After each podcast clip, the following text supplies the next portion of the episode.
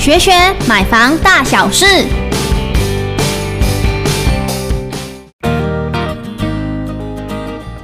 想要住进建筑大师设计的豪宅里吗？其实你买到的只有外观啦。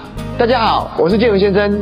建筑物的外观设计往往是消费者对建案的第一印象，所以呢，许多建设公司呢，通常会去找国外的建筑大师来帮这个建案去做设计，间接呢来吸引消费者的目光。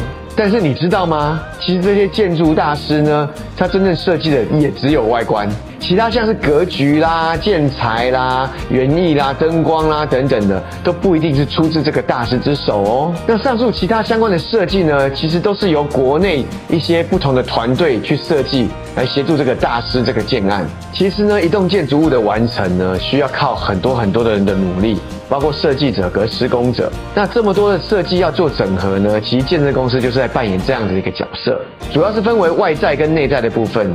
在外在部分呢，包括外观的设计、建材的使用、园艺的设计，甚至灯光的设计。那为什么建商总是找建筑大师来做这些外在的部分呢？那当然是因为这些部分就是消费者最容易感受而且接触到的地方了。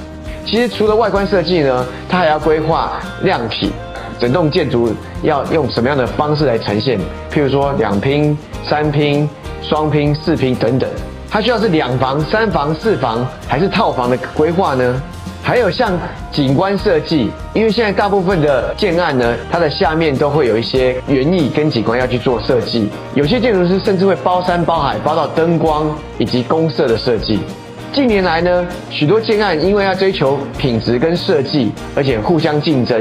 建商呢都会请至少两个建筑师，一个负责建案相关的设计，一个负责建筑执照的签照。那有些建设公司呢，为了要让整个建案变得更高级、更有卖点呢，就会找国外的建筑大师来做外观或者景观的设计了。我们在有许多由国外的建筑大师所设计的建案，他会讲一些他的理念啊，他的对这建筑的想法跟概念。但是我们仔细去找那个建案的建筑执照，我们却找不到这个大师的名字。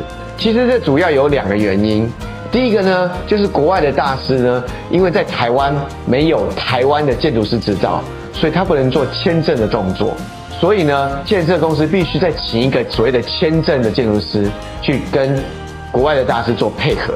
第一种呢是找国内的建筑大师，那他一定有台湾的建筑师执照啦。那为什么建造是看不到他的名字呢？他们找的做所谓的这 A 咖的大师呢，只是请他提供建筑的理念，或是单单提供建筑外观的设计，并没有协助签证。当然，这也是建商对成本的考量。所以呢，如果你真的想要住到某一个建筑大师所设计的建案或豪宅呢，你必须要去跟建设公司搞清楚，他到底是负责到哪一块，是只有景观，还是只有建筑外观，还是只有建筑理念？这样呢，你住进去之后呢，才会不会跟自己期待的有太大的落差哦。